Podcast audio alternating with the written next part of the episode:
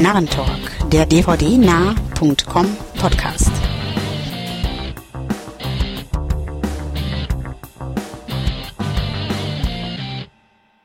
Hallo und willkommen zur 30. Ausgabe des Narrentalk, dem dvdnarr.com Podcast. Mein Name ist Andreas und ich darf ebenfalls am Mikrofon begrüßen. Mein Name ist Stefan, STS aus dem Forum und als Dritter im Bund ist auch noch mit dabei. Der Wolfgang, hallo.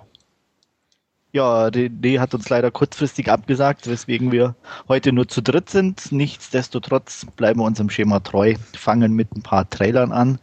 Und ähm, ja, wir haben uns heute für den Kracher oben äh, entschieden.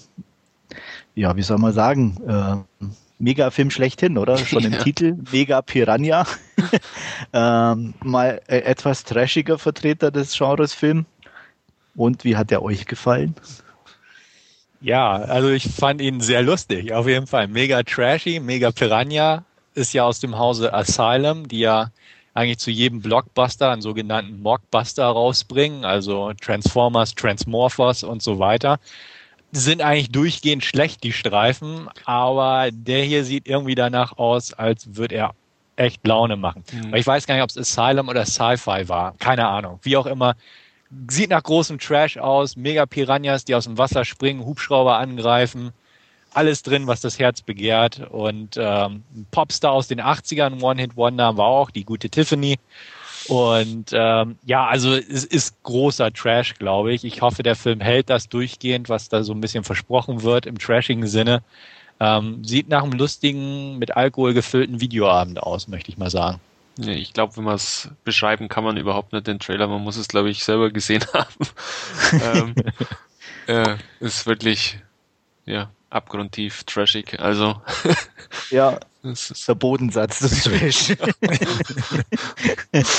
Also, ja, ich denke, wir kann, werden ihn noch bestimmt, verlinken, damit jeder seinen Spaß hat. Ja, kann bestimmt lustig werden. Also, ja. Aber ich weiß nicht, ob man es ähm, sich dann, was weiß ich, 80, 90 Minuten oder was weiß ich wie lang auch anschauen kann. Auf alle Fälle, der Trailer macht extrem Laune. Also der ist es auf alle Fälle schon wert, ja. den Trailer mal anzuschauen.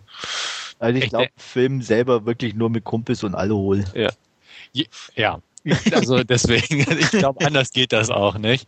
Äh, ich habe gerade mal nachgeguckt, ist tatsächlich von The Asylum der Film und lief aber auf dem Sci-Fi Channel als Free TV Premiere, äh, Weltpremiere, wie auch immer man das in den USA nennt. Ähm, ich bin gespannt. Also ich hatte auch gesagt, es gibt auch schon erste Kritiken im Netz, die da wohl wirklich den sehr amüsant fanden und äh, also die Stimmung des Tra Trailers wohl beibehalten wurde. Und ähm, darauf baue ich irgendwo. Also mal kein Trash, der doof ist, sondern wirklich lustig. Aber wie, ja, ich glaube, wir sind uns einig, äh, ohne einen gewissen Promillegehalt im Blut ähm, wird der auch nicht zünden. Nicht, dass wir jetzt exzessiven Alkoholgenuss gut finden würden. Exzessiv ist das nicht. das ist eine Notwendigkeit für den Film. Level, ja. Ganz genau. Ja, ich sehe, wir verstehen uns. Ja, denke. Ja.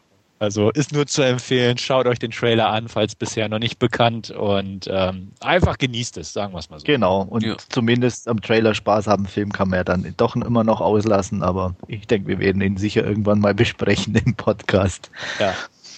Ja, dann gehen wir weiter zu ernsterer Unterhaltung, in Anführungsstrichen, eine Komödie, The Other Guys, ähm, mit Mark Wahlberg und ähm, Will äh, Ferrell. Und ja, ich sah mal, sieht schon ein bisschen typisch Komödie aus, aber definitiv unterhaltsame Variante. Ja, auf alle jo. Fälle. Also ähm, so eine, ja, in Anführungszeichen typische Cop-Buddy-Komödie, die halt noch einen ganzen Tick ähm, abstruser ist, so wie man das dem Trailer entnehmen kann. Als man es so üblicherweise also, gewohnt ist, ja. Finde ich eigentlich auch. Ich fand den Trailer in Ordnung. Ich bin kein Fan von Will Ferrell. Ähm, die restliche Besetzung ist eigentlich auch ganz gut. Mark Wahlberg, Samuel L. Jackson, The Rock, Eva Mendes ist ein Regisseur, der schon mehrfach mit Ferrell gedreht hat. Also dementsprechend, hm, mal gucken. Aber so dieses, dieses Cop-Genre bietet natürlich gute Möglichkeiten, um da so parodistische Einflüsse zu, ja, einzubinden eben. Und durchaus musste ich schmunzeln bei dem Trailer. Ähm, könnte irgendwo passen. Äh, Im Kino werde ich ihn mir definitiv nicht angucken, aber so, ich denke, wird auf nette Unterhaltung hinauslaufen, die auch nicht allzu übel werden dürfte. Also, ja, nee, es sah ja recht, recht solide aus und der Trailer ja. hat ja durchaus auch schon den ein oder anderen Lacher mit dabei. Also von daher dürfte man gut unterhalten werden, glaube ich. Ja. ja, wobei er auch schon, äh, ich sag mal, aber nichts direkt Neues auch bietet. Also Nein, also gerade dies, dieser Gag mit Grand Theft Auto, dass er irgendwie Bezug nimmt auf ein Computerspiel oder so, ja. ist ja in dem Sinn auch nicht richtig neu. Also von daher muss man mal abwarten. Ja. Aber ich sag mal, schlechter wie Cop-Out kann er auch nicht werden.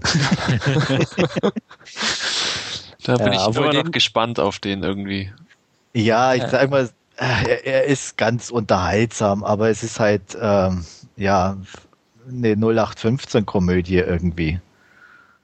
Hm. Hm. Also, da, hat mich, da hat mich auch der Trailer schon gar nicht angesprochen. Also ja, da, und ähnlich ist eigentlich der komplette Film irgendwo. Er hat schon ein paar net, nette Gags, wo man ein bisschen schmunzelt oder so, aber an sich ist es halt ja, was weiß ich, äh, 48 Hours irgendwie, also alles bekannt, auch dieses typische Bodycop-Ding. Die Action ist nicht sonderlich beeindruckend oder toll oder irgendwas, es ist alles so äh, lieblos schon fast irgendwie auf eine gewisse Art und Weise so runtergespult. Also man merkt irgendwie schon eine Auftragsarbeit ein bisschen dahinter. Und ähm, deswegen, also Cop-Out für mich war jetzt nicht so prickelnd. Deswegen sage ich also, arg viel schlechter kann ein Other Guys in, in, als normaler Mainstream-Komödienfilm auch nicht sein. Hm. Ach, wir werden sehen. Ja. Aber sicher mal Other Guys äh, ein Blick wert. Ähm, definitiv mehr als ein Blick. Für mich wert zumindest, auch wenn es nicht jeder nachvollziehen kann, ist Resident 4 Afterlife, der Trailer. Ähm, ja, hat mich wieder überzeugt, dass ich ihn sehen werden will. Und ich weiß nur noch nicht, ob ich unbedingt 3D brauche, aber mal gucken. Ja, ich auch sehen will. Ähm, 3D brauche ich vermutlich nicht, aber er schaut jetzt auf alle Fälle ganz solide aus, ähm, wie die drei Vorgänger ja auch. Ähm, von daher, also ich freue mich drauf, die ähm, Ellie Lata und na, wie hieß die andere aus dem dritten Teil? Nee, ja, ja Miller ist klar. Ähm, keine Ahnung, mir fällt der Name jetzt nicht ein. Die sind ja auch wieder mit dabei. Also von daher die dunkelhaarige gemeint, oder? Ich weiß es gerade so, so, eine, so, eine, so eine kleine Blonde war noch dabei im dritten Teil. Kleine Blonde? Ich dachte, du meinst die dunkelhaarige. ja, mir fällt der Name nicht ja. ein. Keine Ahnung. Ja, ist ja. egal. Ja. Also ich freue mich auch definitiv auf den Film. Ich fand die ersten drei auch ganz spaßig auf jeden Fall. Ich habe schon in diversen Podcasts erwähnt, dass ich Miller mag. Ich mag Paul Anderson, der auch diesmal wieder Regie geführt hat nach dem ersten Teil wieder. Ähm, die Action sieht wie immer cool aus. Das Ding ist stylisch. Ähm, das wird schon passen. Ähm, 3D, okay, klar, nehme ich auf jeden Fall dann auch im Kino mit, zumal es auch endlich mal wieder richtiges 3D ist und nicht nur nachträglich aufgeblasen. Das Ganze wird ja auch ganz lustig im Trailer beworben als das 3D-Verfahren nach James Cameron und seinem Partner da. Und ach, das, das wird lustig, klar, auf jeden Fall. Wird dumme, nette Unterhaltung, wie die Vorgänger auch. Und ich denke, da wird er sein Versprechen schon einlösen, dieser Trailer, in Form des fertigen Films. Also werde auf jeden Fall dabei sein. Ja, ja. alle Fälle. Hauen wir unsere Unterschrift drunter, würde ich sagen. Da können wir, also wie gesagt, 3D muss ich mal schauen. Also ich sehe es einfach nicht ein, mehr Kohle dafür auszugeben. Ähm, deswegen Wobei es teilweise, denke ich, in Zukunft auch schwieriger sein wird, sowas in 3D, äh, in 2D überhaupt noch zu sehen zu bekommen, weil jeder irgendwie die mehr Kohle mitnehmen will. Ja. Mal gucken. Ja, ist gut möglich. Also muss man, muss man sehen. Aber es gibt ja. halt viele Kinos, die es halt noch nicht bringen, ne? Also ja. deswegen mal gucken, wie viele da mitziehen, ob es dann wirklich sich weiter ausbreitet oder so, ja. weil. Oder wie weit dann der Verleih auch Druck macht, dass sie vielleicht nur noch 2D-Kopien ähm, vergeben, wenn auch eine 3D-Kopie bezahlt wird oder gezeigt wird, keine Ahnung. Da ja. gibt's ja verschiedene Möglichkeiten dann, sowas auch durchzudrücken. Hm. Ja, ja, also allgemein 3D bin ich, bin ich immer noch gespannt, wie sich das weiterentwickelt, ob es noch so eine Seifenblase ist, die irgendwann dann wieder vergehen wird oder zerplatzen wird, oder ob sich es wirklich durchsetzt. Also pff, bin ich noch ein bisschen unschlüssig, wie das wirklich weitergeht. Ja, es ist schwierig abzuschätzen. Ich meine, momentan ist halt auch noch ein bisschen so das Problem, dass sie sich die 3D-Sachen, die kommen ja gegenseitig die doch noch rareren Plätze ein bisschen streitig machen. Ähm, von daher ist es, ich sag mal, halt gefühlt immer so, dass die halt dauernd voll sind, was natürlich schon sich dann rechnet für die. Ähm, das Problem wird sich, denke ich, dann ergeben, wenn wenn es mehr Seele zur Verfügung stehen und ähm, dann die Filme halt nicht mehr so gut besucht sind. Mhm. Ja, stimmt. Aber mal gucken. Ja, und ich glaube jetzt irgendwie auch die 2D-Filme sind ja trotzdem immer noch ziemlich gut besucht. Auch die, die, die mainstreamige Sache, sowas wie Bounty Hunter oder so, ist ja trotzdem immer bei den Neueinsteigern dann auch mit dabei, weil die Leute sowas ja sehen wollen, irgendwie auf eine perfide ja. Art und Weise. Ja, ist schon richtig. Also ich bin auch mal gespannt, wenn sich das so irgendwie mit der Qualität rumspricht. Bei Clash of Titans war es ja extrem, dass es da im Vorfeld, als der in den USA angelaufen ist, ja. das ja auch nur kurz vor Deutschland, da ging ja erst ein Kritiken los, wo es gleich hieß, um Gottes Willen, Transfer völlig misslungen, geht da ja nicht rein, so ungefähr. Ja. Schaut euch eine 2D-Fassung an. Also ich denke auch, mal sehen. Also die, dieses Projekt, wo wir gerade bei Piranha vorhin waren, das Piranha 3D Remake wird ja auch nur so ein aufgeblasenes Ding sein. Und ähm, ja, mal gucken, wie es da so ist. Ob, ob da vielleicht davon los, losgelöst wird, wenn man merkt, dieses Aufblasen funktioniert nicht oder halt, halt der, die Mundpropaganda ist negativ in dem Bereich, äh, ob sie dann gleich übergehen, das kostenaufwendigere Format von Anfang an zu nehmen. Äh, also ich bin echt gespannt, also muss ich ganz ehrlich sagen. Ich muss auch sagen, seit Avatar war ich auch nie wieder in der 3D-Vorstellung, obwohl ich Avatar äußerst cool in 3D fand. Der Film an sich war okay, aber der Effekt war sehr cool. Ähm, aber trotzdem, irgendwie, hm, wo ich jetzt auch dachte, Clash of Titans sieht nicht cool aus, laut bestimmter Meinung, dann warte ich lieber und dann wird halt Resident Evil wahrscheinlich der nächste Titel sein und naja gut, mhm. US-Kinostart ist im September, ist also auch noch ein bisschen hin, ne? Ja. Also ich habe ja ähm, Alice in, im, im, Wunderland in 3D geguckt und mhm. Ja, der war okay, aber ich hätte aufs 3D auch verzichten können. Mhm. Es war jetzt nicht so, dass es irgendwie mega beeindruckend war, wobei das, glaube ich, schon die teurere Variante war der Nachbearbeitung. Ähm, ja. Also man hat es auf jeden Fall schon gut gesehen, das 3D. Wobei auch ein Unterschied noch äh, ist zwischen der, wo sie noch in, in der Normalwelt ist und dann der Fantasy-Welt. In der Normalwelt war es schon auch eher so, da war es eher nachteilig, fast schon auch ärgerlich ein bisschen, weil man hat das Gefühl, der 3D-Effekt beschränkte sich darauf, die vorderen Figuren irgendwie plastisch zu machen und Hintergrund ist nur unscharf, so ungefähr. Mhm. Und das war dann irgendwie nicht so prickelnd. Unten, also in der, im Wunderland selber war es dann schon okay. Also da konnte man mit den Effekten, wobei da halt auch viel am Computer war, und äh, dadurch kannst du es natürlich auch leichter bearbeiten in Richtung 3D wie ja. die tatsächlichen Aufnahmen. Und ähm, deswegen, also keine Ahnung. Aber Clash, wie du sagst, Stefan, soll ja schon in der Beziehung wirklich ganz schlecht sein. Ja. Tja. Naja, mal gucken, wie sich das noch entwickelt. Mhm. Ja, ja, ich komme ja heute noch zum wunderbaren 2D-Film, der einfach geil ist und da braucht es kein 3D und von daher passt es dann schon, solange es noch gute 2D-Filme gibt. dann würde ich sagen, fangen wir mal an mit den Sachen, die wir zuletzt gesehen haben. Und Stefan, du fängst an? Ja, ich fange an mit Ninja. Eigentlich ein prädestinierter Oldschool-Kracher, der aber dank CGI-Blut und ähnliches nicht wirklich ein Oldschool-Feeling hatte. Ninja, das ist ja ein B-Film von ähm, Isaac Florentine, der auch die Undisputed-Fortsetzung, also Teil 2 und 3 gedreht hat.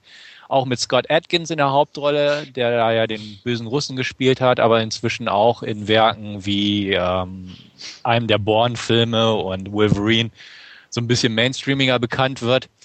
Die Handlung ist schnell erzählt. Es geht um ein Waisenkind, der in einem japanischen Dojo oder asiatischen Dojo aufwächst, zum Ninja-Krieger ausgebildet wird, aber mit einem ja, Lanz, also einem, einem Kollegen, hätte ich fast gesagt, einem Mitschüler, so ein bisschen aneinander gerät. Natürlich auch, weil eine weitere weibliche Kollegin im Spiel ist. Und ja, die beiden verfeinden sich halt schnell. Der eine wird aus dem Dojo verstoßen und wird zu einem international tätigen Profikiller, während der andere halt, ja, der Musterschüler wird, bis es dann irgendwie darum geht, dass eine Truhe mit antiken Waffen in ein New Yorker Museum gebracht wird, wo es ausgestellt wird. Ähm, ja, währenddessen kommt aber der böse Schüler zurück, tötet den Dojo Master, hätte ich fast gesagt, den Sensei oder wie man das nennt. Und ähm, will dann natürlich auch diese antiken Waffen haben. Die Handlung ist so banal, also das geht gar nicht. Und ähm, dieser, dieser Konflikt zwischen den beiden ist auch total oberflächlich, also wo ich auch dachte, Ugh. ähm, dann gibt's noch blöde Subplots wie ja ein Geheimbund ähm, von irgendwelchen Typen in New York, die dann halt auch ein Ölkartell übernehmen wollen, weil da gibt's dann auch so eine Szene, die in Vladivostok spielt, wo halt so ein Ölmogul umgebracht wird von dem Profikiller. Also ist total dumm eigentlich irgendwo. Und der ganze Film ist im Prinzip irgendwie nur noch eine Hetzjagd durch New York, wo halt die Geheimbundschergen hinter dem Hauptdarsteller her sind und auch der böse Ninja. Und ähm, ja, ist halt ein grober Vorwand, um Hack Action zu bieten. Ähm, gedreht wurde der übrigens im Ostblock. Ähm, hat ein paar schöne New York Skyline-Aufnahmen mit reingeschnibbelt bekommen, die cool sind, aber ich sag mal, jeder, der in New York war, wird wissen, dass diese Straßenzüge zwar ganz liebevoll nachgebaut wurden, aber so sieht New York einfach irgendwie nicht aus, zumal auch alle, die da rumlaufen, wie ja, bulgarische Mitbürger aussehen. Gold, Goldklettchen inklusive. Also ähm, man sieht einfach, das sind Osteuropäer. Jetzt nicht bösartig gemeint, aber ne, sie sind halt so. Und ähm, die Action ist ganz nett gemacht, die, die Kampfszenen sind gut choreografiert, ähm, machen Spaß, sind sehr zügig inszeniert, ähm, aber auch mit viel CGI-Beigaben. Also CGI-Blut, ein paar Schwertmoves sind mit CGI ein bisschen verstärkt worden. Ähm, das ist ein bisschen schade. Also man hat zwar ultra viel Blut jetzt drin, aber es kommt halt viel aus dem Rechner und das macht einfach dieses Oldschool-Feeling weg. Ansonsten ist er halt irgendwo wie die alten American Fighter-Teile vom Niveau her das Ganze vielleicht ein bisschen hochwertiger produziert, aber auch die Schauspieler sind blass. Äh, die Asiatin, ähm, frag mich nicht, wie die hieß, die war echt süß, muss man ihr lassen, aber schwankte dann auch so zwischen hilflosem Sidekick und äh, Liebesanwärterin wo ich mir auch dachte, Mensch, die wurde auch ihr ganzes Leben lang in diesem Shaolin-Dojo da ausgebildet. Warum kann die nichts eigentlich? Und also in einer Szene kloppt sie ganz gut in der U-Bahn, aber in der nächsten Szene ist wirklich die perfekte Opferrolle, wo man auch denkt, okay, mh, hm, ja, irgendwie knipft sie ihre Kampfkünste an und aus ständig. Ist ein bisschen merkwürdig, das Ganze. Also ist ein solider B-Film geworden, ähm, der irgendwo Spaß macht, weil er kurzweilig ist, er ist brutal, und, und wirklich temporeich und flott, das muss man ihm lassen. Aber also ein Genre-Highlight sieht wirklich anders aus. Das hatte ich auch so im Forum geschrieben. Er ist okay, er ist dumm, aber lustig irgendwo. Also ich habe echt viel gelacht, muss ich sagen. ja, das ist doch schon nicht schlecht, oder? Ja, also viel also, Lachen. ja, es, es, ist, es ist halt, weil einfach vieles nicht zueinander passt. Es sind halt Ninjas, der Film heißt Ninja, aber der Oberninja hat halt Nachtsichtgerät, hat so, ein, so eine Art Power Rangers Anzug, wie er manchmal aussieht, schafft es auch mit seinem Cape wie Batman von einem Hochhaus zu springen und runter zu gleiten in die Straßenschluchten. Also da haben wir uns echt vom Sofa geworfen vor Lachen. Und ähm, ja, er, er schnappt sich, er hat auch Pistolen und schnappt sich auch mal ein Maschinengewehr und mäht alle um. Also es passt einfach nicht. Das ist halt nicht wirklich Ninja. Und einfach weil da so viele Diskrepanzen irgendwo drin sind und, und der Plot so hanebüchen dämlich irgendwo ist, ähm, macht der Film Spaß. Also er ist ein B-Film. Ich habe 6,0, also sechs Narrenkappen vergeben und da stehe ich auch zu. Also für so einen Videoabend ist er durchaus brauchbar, aber man darf ihn echt nicht hinterfragen. Und ja, um das Motto dieser Podcast-Sendung hier mal fortzuführen, ein bisschen Alkohol schadet da auch nicht. also, ja, hört sich auf jeden Fall ja, ganz nett an. Also ich, ich werde mir den sicher nachholen. Ich lasse mich auch nicht abschrecken. Ähm, ich habe ihn auch schon auf meiner Liste stehen und werde früher oder später ähm, bestimmt auch mal zuschlagen. In Deutschland ist er mittlerweile auch erschienen, oder? Auf Blu-ray, ja, DVD, aber da genau. gibt es zwei Versionen, glaube ich. Die 18er ist aber gekürzt, wenn mich nicht alles täuscht, oder?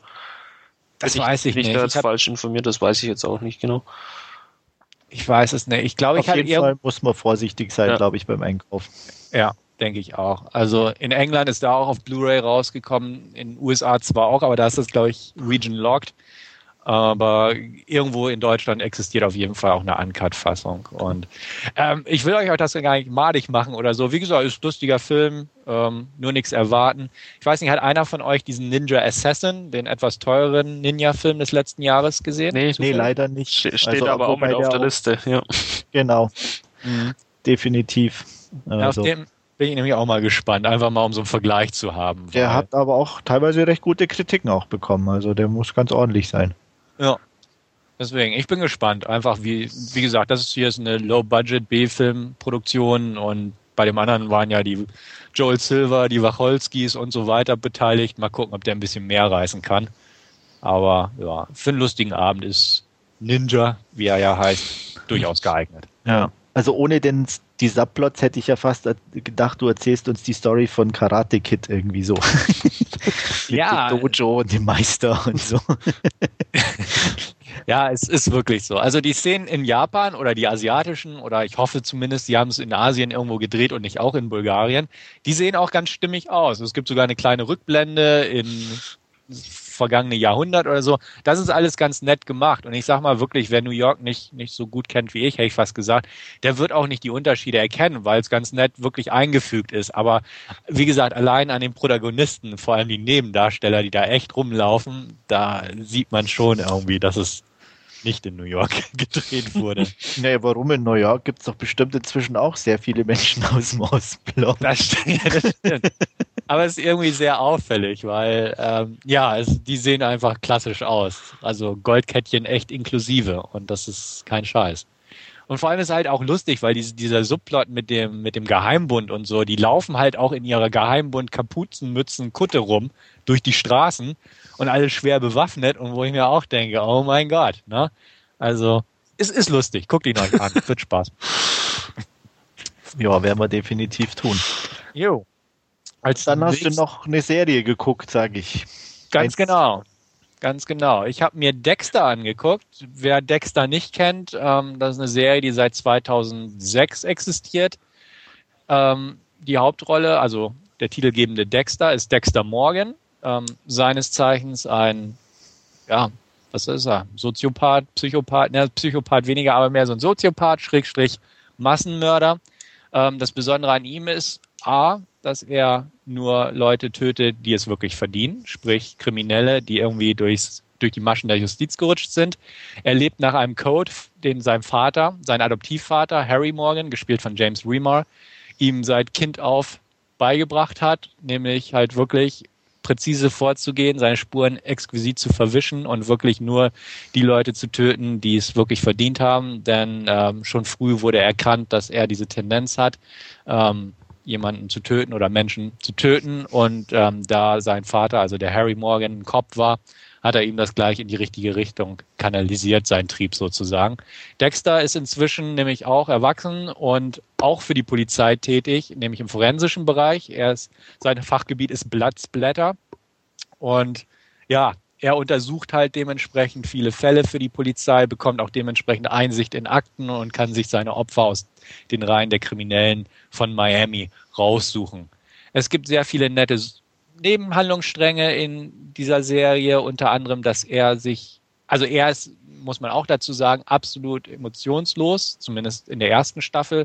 Ähm, er kann keine Gefühle zeigen, versucht aber auch dank des Codes sich zu integrieren in seine Umgebung und Gesellschaft, dadurch, dass er halt eine Fassade aufrechterhält und dazu gehört auch eine Beziehung mit Rita, gespielt von Julie Benz.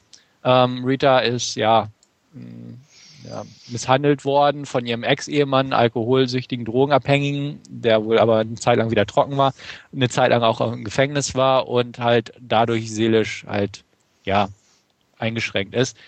Aber er, die beiden geben sich halt, ist auch eine sehr nette Beziehung. Ich will auch gar nicht ins Detail gehen. Es gibt auch noch andere Streng, Plotstränge über seine Schwester, Adoptivschwester ebenfalls, Deborah Morgan, gespielt von Jennifer Carpenter. Die ist ebenfalls Polizistin und ja, um seine Kollegen rankt sich halt auch vieles. Die erste Staffel an sich, da lernt man Dexter kennen, die ganzen Umgebungen. Und es geht auch noch um einen ja, Hauptplotstrang, der sich durch alle Folgen der ersten Staffel zieht, um den Ice Truck Killer, das ist ein Killer, der ähnlich professionell vorgeht wie er.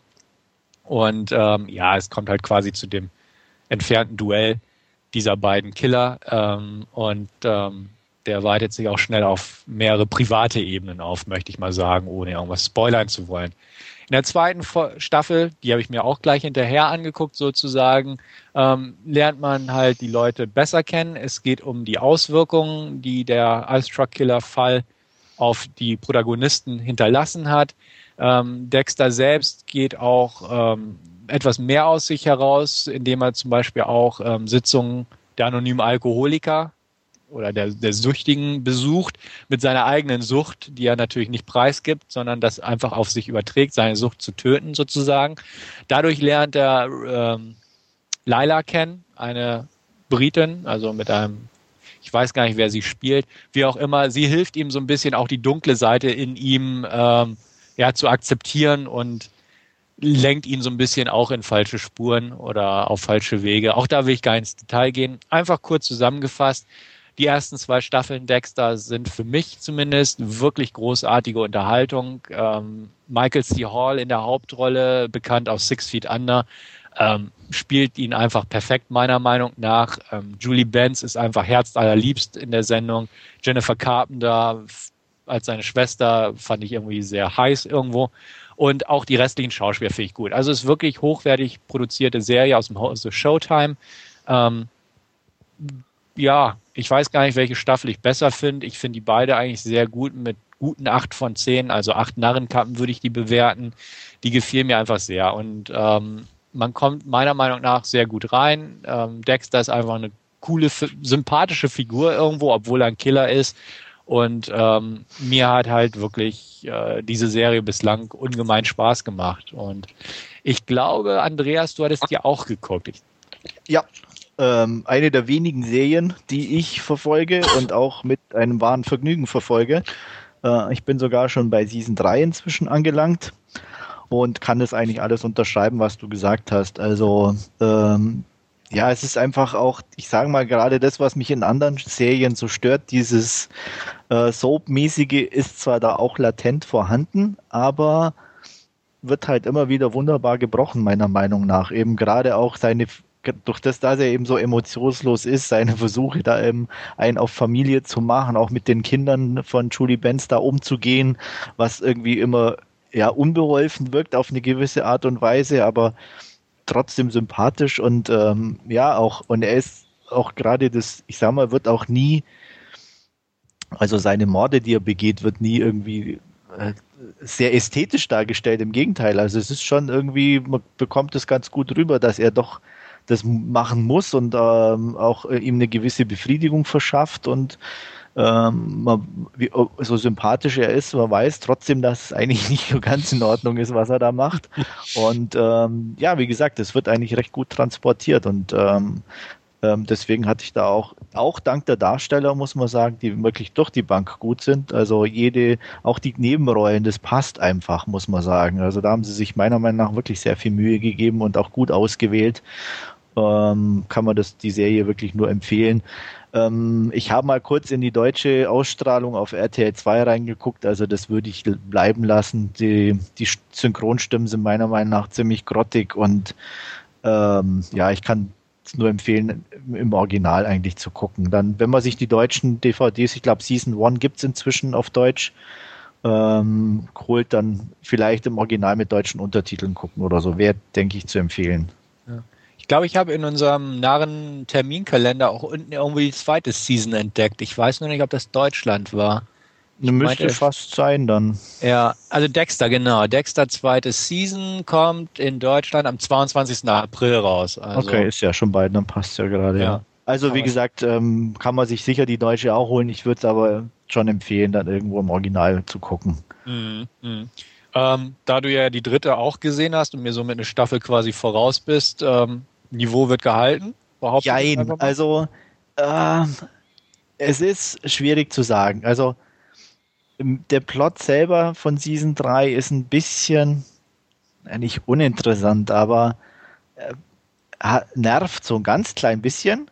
Ähm, und bis zur Hälfte dachte ich, okay, irgendwo, hm, das reißt mich nicht vom Hocker. Aber danach kriegt es die Kurve wieder und wird dann eigentlich doch bis zum Ende wieder recht gut. ähm, also für mich hat es nicht ganz das Niveau gehalten. Ich würde aber so im Nachhinein trotzdem schon irgendwie noch sieben von, von zehn Punkten vergeben.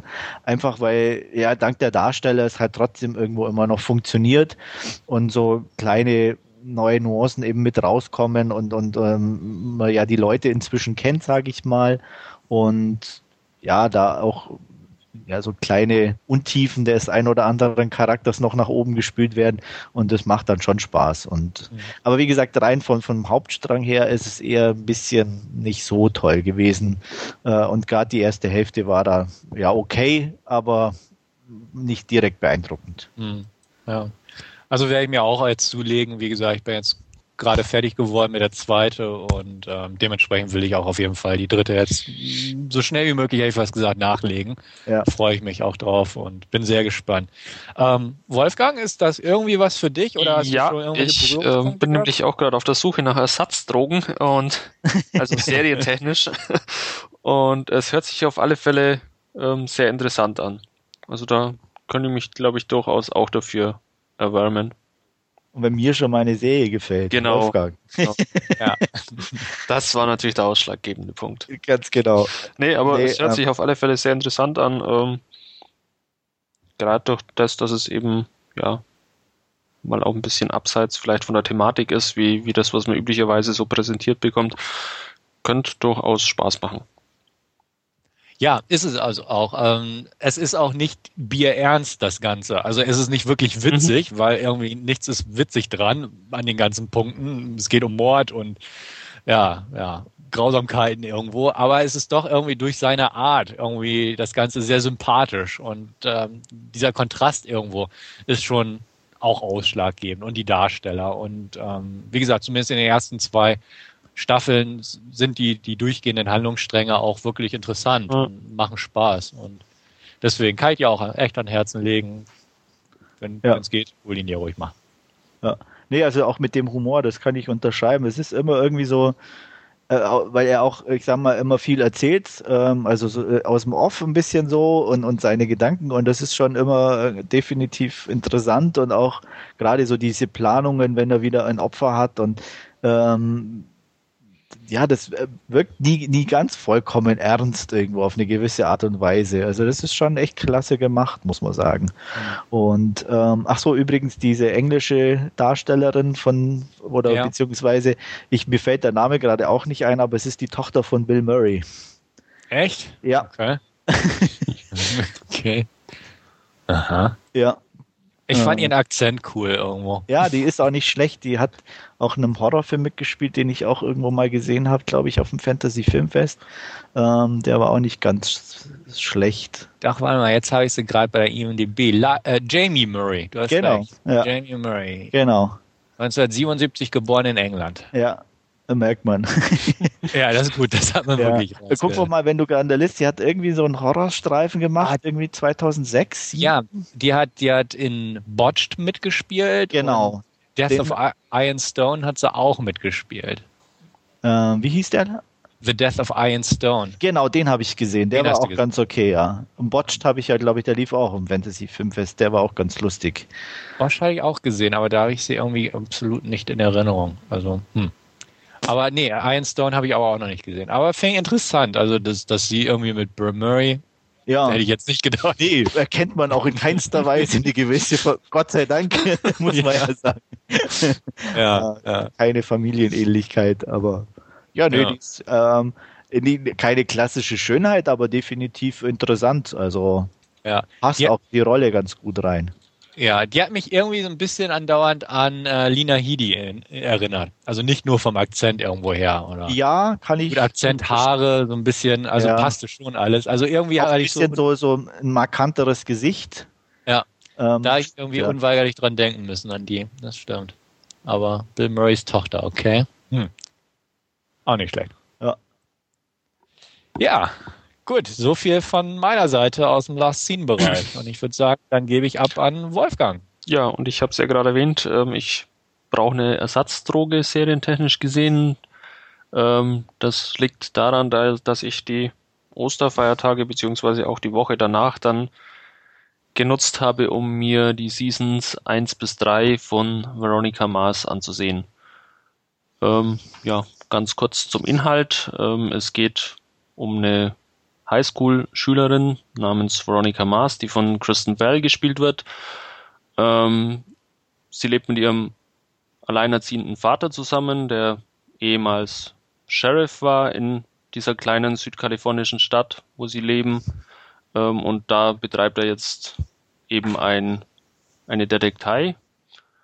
Und ja, Veronica Mars hat da wohl die Gene ihres Vaters geerbt und ähm, stellt sich eben auch sehr geschickt an, was es betrifft, ähm, kleinere und größere Verbrechen zu lösen oder auch ähm, ja, den Tätigkeiten eines Detektivs nachzugehen. Ähm, das Ganze spielt ja in den ersten beiden Staffeln an einer Highschool, in der dritten Staffel geht es dann ans College.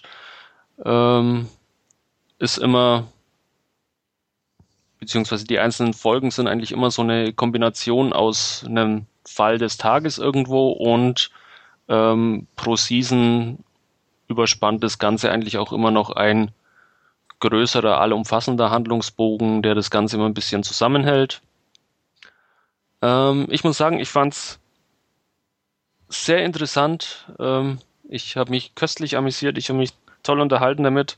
Ähm, das liegt hauptsächlich an Kristen Bell, der Hauptdarstellerin, ähm, die eigentlich ja eine One-Woman-Show, die drei Staffeln abzieht, ähm, die der einzig nennenswerte, oder ja, nennenswert will ich jetzt nicht sagen, aber der einzige Darsteller in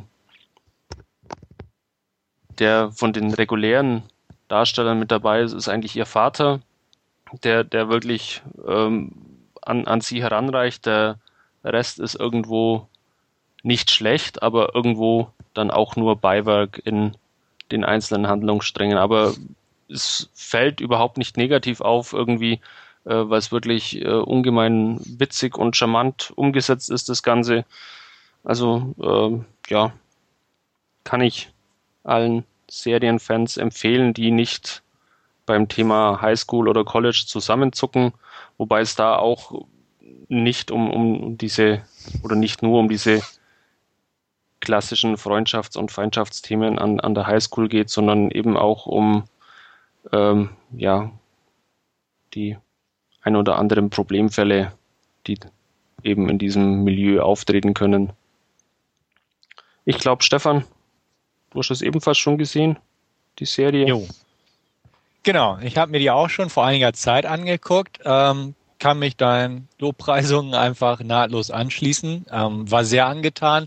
Ähm, Kristen Bell, du hast es erwähnt, ähm, klasse Leistung, super sympathisch und auch die ganze Art, wie die Figur geschrieben wurde, ähm, macht einfach Spaß und Laune, ihr dabei zuzusehen.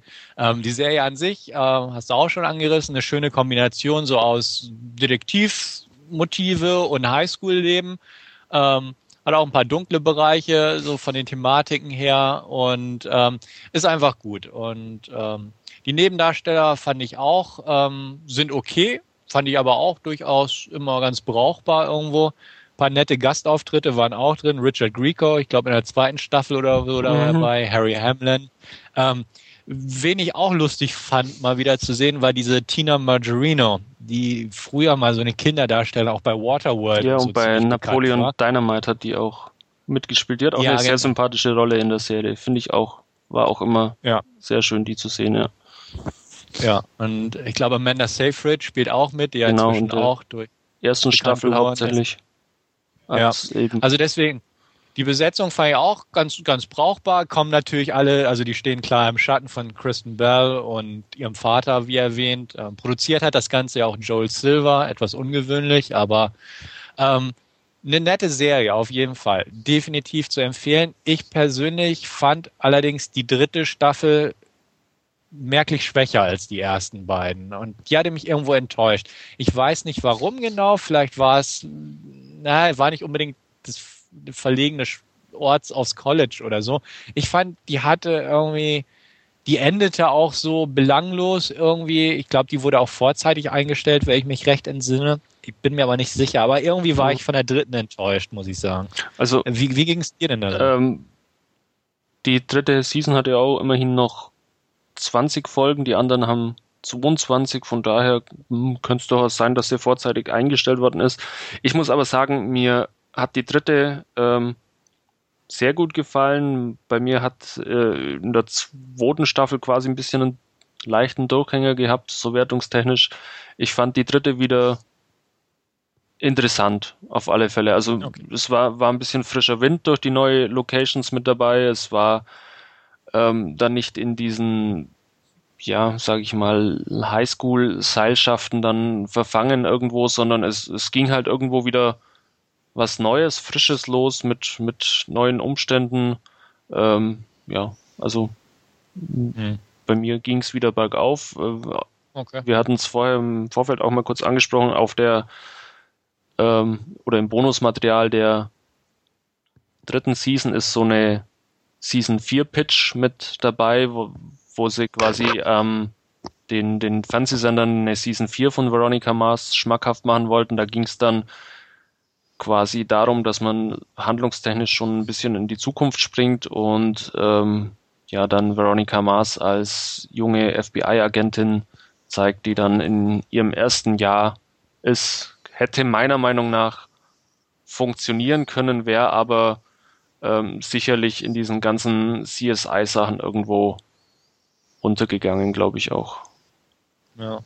Ja, das stimme ich zu. Also, ich, wie gesagt, dadurch, dass ich irgendwie wirklich die dritte Staffel nicht mehr ganz so gut oder nicht mehr so frisch fand, irgendwie, gefiel mir die Idee mit dem FBI irgendwie noch weniger. Ja. Die, diese Pitch, Pitch-Folge war okay, aber ähm, es wäre auch eine nette Weiterentwicklung gewesen, weil es auch in, ich glaube, in zwei oder spätestens Staffel drei ging es ja auch darum, dass, dass Veronica unbedingt äh, Praktikum beim FBI ja. und so machen wollte. Also das wäre schon eine gute Weiterentwicklung der ganzen Sache gewesen. Ob es funktioniert hätte, auch im Angesicht, wie du selbst sagst, den ganzen anderen Crime-Serien, FBI, CSI und wie auch immer, was es da heutzutage im Fernsehen gibt, ob das denn auch wirklich funktioniert hätte, es bleibt bleibt eine ganz andere Frage. Ne? Aber hat sich ja scheinbar geklärt. Es gibt immer wieder ein bisschen Spekulation, ob sie vielleicht noch einen Kinofilm hinterherjagen.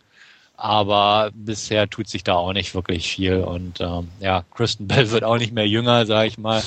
ähm, nichts, nichts gegen Kristen Bell, aber so einfach, um diese Rolle weiter zu verkörpern auf einem Kinofilm, das, das hätte man irgendwie zeitnah machen müssen. Aber ja, wie gesagt, kann ich dir beipflichten, wirklich gute Unterhaltung auf jeden Fall. Bei mir mehr auf die ersten zwei Staffeln beschränkt, aber durchweg wirklich eine unterhaltsame Serie. Ja, ich bin noch kurz wertungstechnisch zum Nachreichen. Ähm, Season 1 8 von 10 Nahenkalben, dann bei der Season 2 eine weniger, 7 von 10 und bei der dritten Staffel dann wieder 8 von 10. Ähm, ich glaube, ich verrate aber auch kein Geheimnis, wenn ich sage, für Andreas dürfte es eher nichts sein, glaube ich.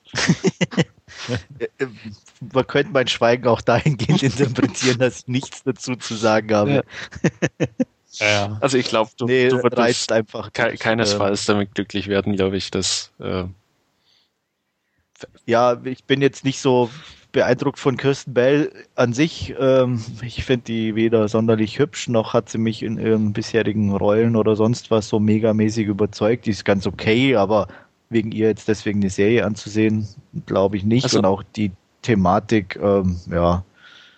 Also so ging es mir eh eigentlich auch immer mit, mit Kristen Bell. Sie, sie sieht eigentlich ganz niedlich aus, aber ähm, so, so wirklich überzeugt oder ja, überzeugt wäre jetzt vielleicht das falsche Wort, aber so, so wirklich herausragend ist sie eigentlich mir auch nie aufgefallen, aber in, in dieser Rolle als Veronica Mars, da ist sie wirklich großartig. Also ich glaube, dass ähm, dürfte so ihre Paraderolle sein. Ja, ich glaube, das müsste sogar Andrea ihr, äh, Andreas ihm zugestehen. Also ähm, sehe ich nämlich auch so. Die, die Rolle ist einfach klasse und sie passt da perfekt rein und sie spielt die ganz toll. Und äh, in den anderen Filmen gebe ich euch auch recht. Also sei es nun, ach, ich weiß gar nicht, was ich mit ihr geguckt habe. Puls fällt mir spontan ein. Ja, ähm, Girls Next, äh, Girl Next Door oder sowas hat sie denn nicht auch mitgespielt irgendwie? Nee, das war die Kussbird. Die ah, das war Kussbird, okay. Ja. Deswegen weiß ich gar ja, nicht. Ich, also, also ich, Spartan ich, ich kann spielt, auch, wie gesagt, mit ähm, eine kleine Nebenrolle, dann Forgetting Sarah Marshall natürlich, wo ähm, dieses äh, Crime Scene, Scene of the Crime Spoof-Zeug drin ist in dem Film, das dann, wenn man es so im Nachhinein betrachtet, ja ähm, irgendwo ein Abklatsch von diesem Season 4 Pitch ist. Dann hm. Fanboys ist sie dabei, wo sie einfach nettes Ach ja, genau. ist. Ja, ja. Ähm, Stimmt, Fanboys war sie dabei. All Inclusive, beziehungsweise Couples Retreat, der kürzlich auch in Deutschland erschienen ist, aber auch da ist sie nicht.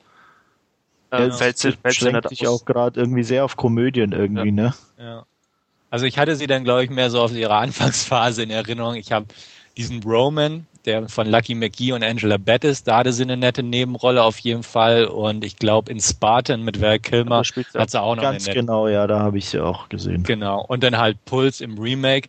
Aber ähm, gebe ich euch recht, das, das sind halt keine Rollen gewesen, wo jetzt sie irgendwie aus der Masse der sonstigen recht hübschen, blonden Jungschauspielerin rausragt. Ja. Aber äh, in Veronica Mars ist es wirklich so. Also ähm, die Rolle nagelt sie perfekt und ähm, die ist auch einfach echt gut geschrieben und das macht sie schon. Aber ansonsten ja, stimme ich euch zu.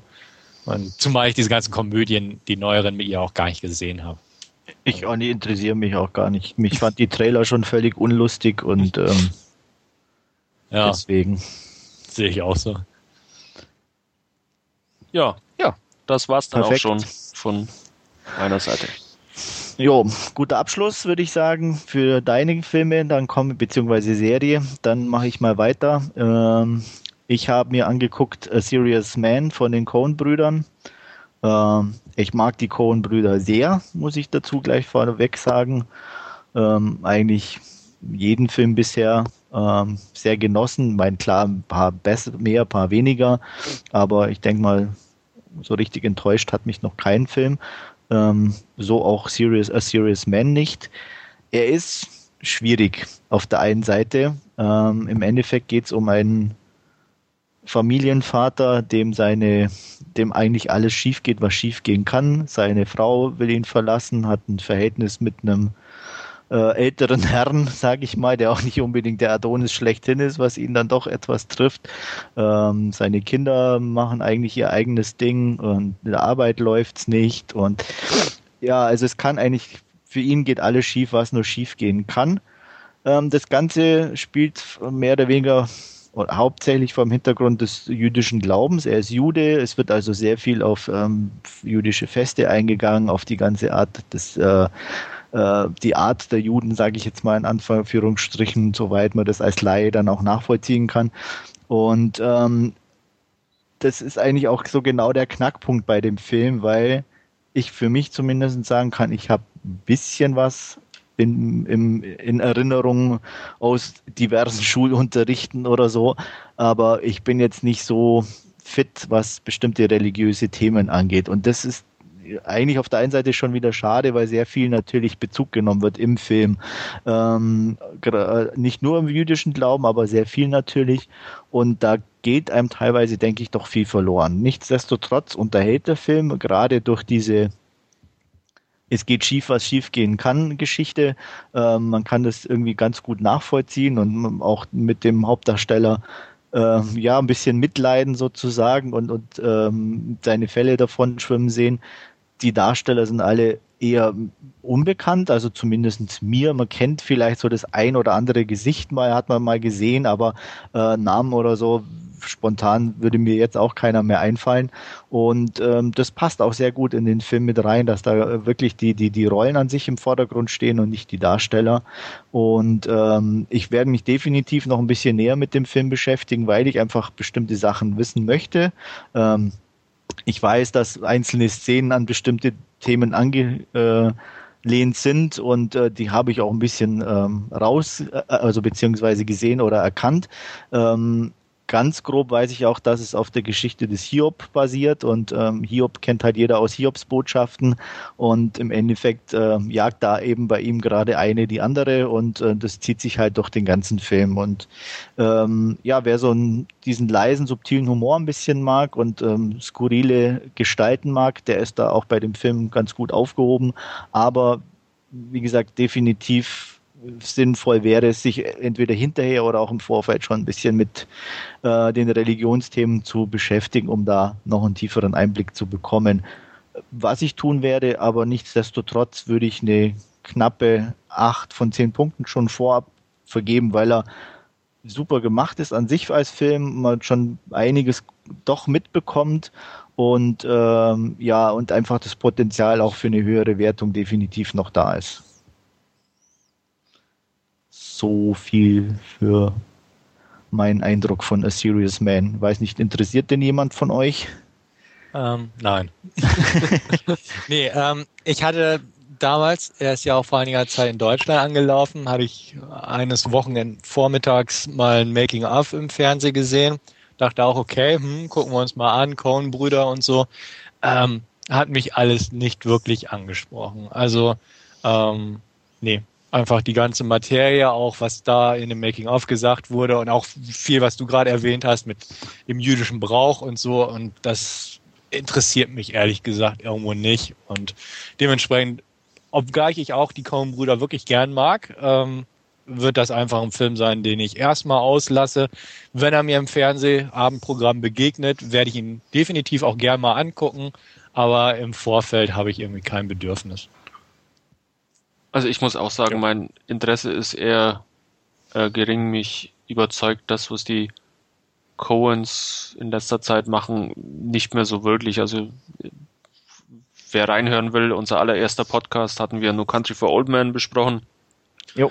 Ähm, dann auch Burn After Reading hat mich nicht sonderlich überzeugt, muss ich sagen. Ähm, von, von daher kann ich den, glaube ich, getrost auf die lange Bank schieben und ähm, schaue mir dann lieber Fargo oder O Brother Where Art So oder solche Sachen an. Ja, gut, ist nachvollziehbar. Wie gesagt, äh, mein ähm, No Country for Old Men ist für mich immer noch saugut, also da muss ich dir widersprechen. Burn After Reading kann ich verstehen. Ähm, der war auch eher so ein bisschen, ja, ich kann den auch nicht so ganz ernst nehmen, wie so eine kleine Fingerübung, so ein Spaßprojekt ja. ein bisschen, wo es eigentlich, denke ich, eher darum ging, die Leute irgendwie zusammenzutrommeln und einen netten Film zu machen, als wirklich das Ergebnis da äh, einen super Film abzuliefern. Also den Eindruck hatte ich zumindestens. Und er ist nicht schlecht, kann man wirklich nicht sagen, aber auch nachvollziehbar, ähm, dass der da nicht, nicht ganz so gut wegkommt. Und ich verstehe es auch, dass ein A Serious Man nicht interessiert, auch von der Thematik her. Also von daher, ich kann den auch nicht direkt dann empfehlen, wenn man nicht ein bisschen so sagt, okay, ich möchte mich damit auseinandersetzen oder ja. ähm, von daher macht es dann auch wenig Sinn, weil rein als nur Unterhaltungsfilm, sage ich jetzt mal, ähm, funktioniert dann nur bedingt. Ja, aber da ist es vielleicht ein ganz guter Tipp von dir, wenn, man, wenn du sagst, ähm, einfach im Voraus sich mal ein bisschen insbesondere mit dem Judentum dann beschäftigen und ja, oder gerade auch mit der Geschichte ja. des Hiob ein bisschen, weil ja. die eben so mehr oder weniger die Grundlage ist, schadet auf keinen Fall. Also äh, oder dann eben auch hinterher, wie gesagt, ja. und dann den Film vielleicht nochmal angucken, ist, das schadet auf keinen Fall. Ja, also wie gesagt, knappe 8 von 10. Ähm, ja, dann zu etwas definitiv sehr Erfreulichem, äh, was der Trailer schon angedeutet hat, hat sich im Film äh, nur mehr als bestätigt. Und zwar hatte ich letzte Woche in der Sneak das Vergnügen, Kick-Ass zu sehen. Und ähm, ja, also ich liebe diesen Film jetzt schon. Ähm, ich habe vor kurzem einen Podcast angehört aus äh, England von Mark Kermode, wenn, wem der was sagt. Das ist ein, von der BBC ein bisschen bekannterer Typ.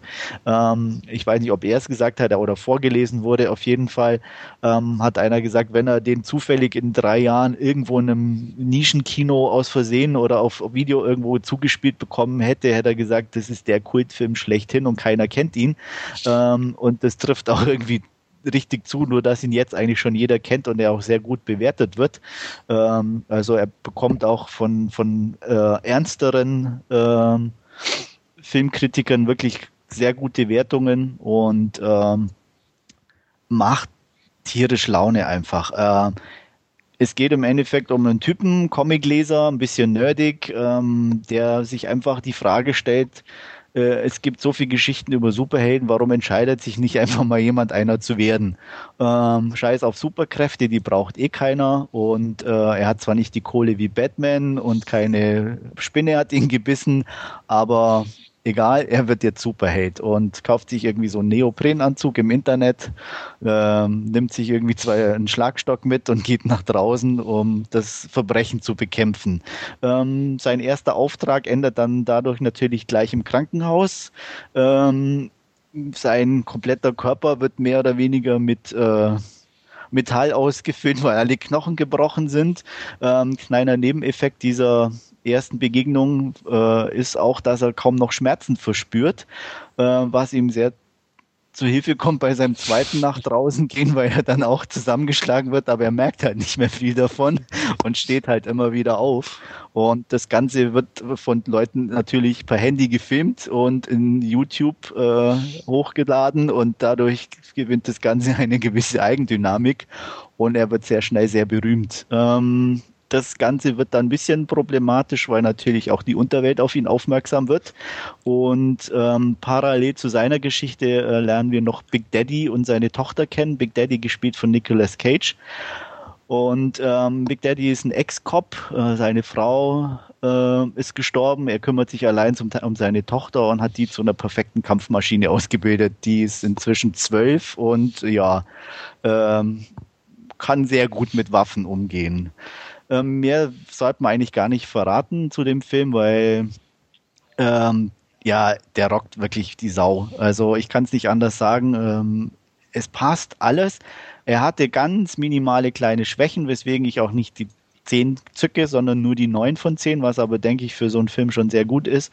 Ähm, er hat eine super klasse Optik. Die Action ist 1A inszeniert und zwar auch richtig schön oldschool. Ähm, äh, klar ein bisschen Matrix-mäßig mit leichten Zeitlupen und so und CGI ist natürlich auch dabei, aber alles so, dass es nie negativ wirkt oder so. Also dass, dass man wirklich immer noch einfach auch diese, dieser Comic-Charakter noch unterstrichen wird und äh, die Musik ist 1A klasse und es ist so, einfach dieser Grundton ist so schräg in dem Film, ähm, dass er, obwohl er, denke ich, beim Mainstream-Publikum genauso gut ankommt, auch immer noch einfach ja, ich weiß auch nicht, einfach so, so dieses, ähm, diesen, diesen ja, schrägen Unterton wirklich konsequent durchzieht und beibehält und dadurch auch äh, unheimlichen Spaß macht. Also es sind so ganz kleine Szenen, äh, so eine Autofahrt, wo äh, Kick-Ass mit einem anderen Superhate, äh, sage ich jetzt mal, um nichts zu spoilern, äh, von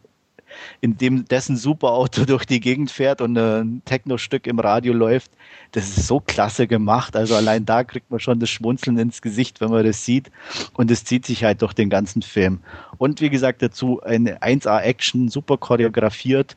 Ähm, heftig und brutal, muss man auch ganz klar sagen. Immer so mit diesem leichten Comic-Unterton, aber es geht wirklich gut zur Sache.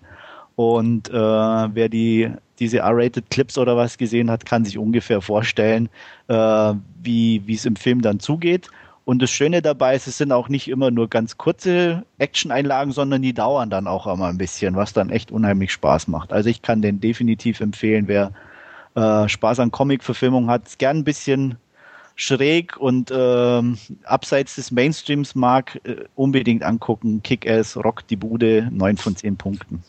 Also ich freue mich auch wahnsinnig drauf. Ähm, die Trailer waren allesamt ja schon klasse irgendwo und jetzt auch äh, deine Berichte. Also will ich definitiv sehen. Ja, schließe ich mich auch an. ähm, will ich auch sehen, will ich auch im Kino sehen, will ich sofort sehen, so ungefähr. Ja, geht ähm, unbedingt. Also ja. man kann es wirklich nicht anders sagen. Am besten auch im Original äh, gucken, die, weil es sind ein paar schöne äh, Sachen mit dabei, wo ich nicht weiß, ob sie auf Deutsch so gut rüberkommen. Ähm, ich, mir fällt jetzt Name, ich weiß nur Moritz, den Nachnamen von der Kleinen, die, die, die, die ist eigentlich, eigentlich geht's um sie, Hit Girl. Also sie ist wirklich der Hit. Ähm, alle anderen spielen ihr gut zu. Ähm, Kick-Ass ist zwar in dem Sinne titelgebender Hauptcharakter und hat schon viel zu tun, aber rückt ab und zu ein bisschen in den Hintergrund und ähm, was halt wirklich klasse ist, ist auch Nick Cage. Also ich muss echt sagen, der Big Daddy Superrolle, er spielt die 1A. Ähm, also definitiv klasse Wahl, ihn da einzusetzen. Mhm. Er war auch, glaube ich, eher dritte Wahl oder so. Ich hatte gelesen, irgendwie zwei haben abgesagt und dann ja, er, er, sollte eigentlich auch erst die Rolle von dem Bösewicht spielen, von der Rolle, die jetzt Mark Strong übernommen hat. Mhm. Und äh, irgendwie kam es dann aber eben dazu, weil irgendwie andere abgesagt haben oder ich weiß nicht, dass er dann vor Ort war und ähm, dass er eben dann diesen Big Daddy Part übernommen hat. Und äh, es hätte, glaube ich, nichts Besseres passieren können. Also ähm, ja, allein ähm, die Hommage, die er da liefert an ähm, ja, ich glaube, man sieht es auch schon vom Kostüm an Batman und äh, den, dessen ersten Darsteller im Fernsehen ist einfach klasse. Also ähm, ja, super, unbedingt angucken, ich kann es nicht anders sagen. Ja, werde ich.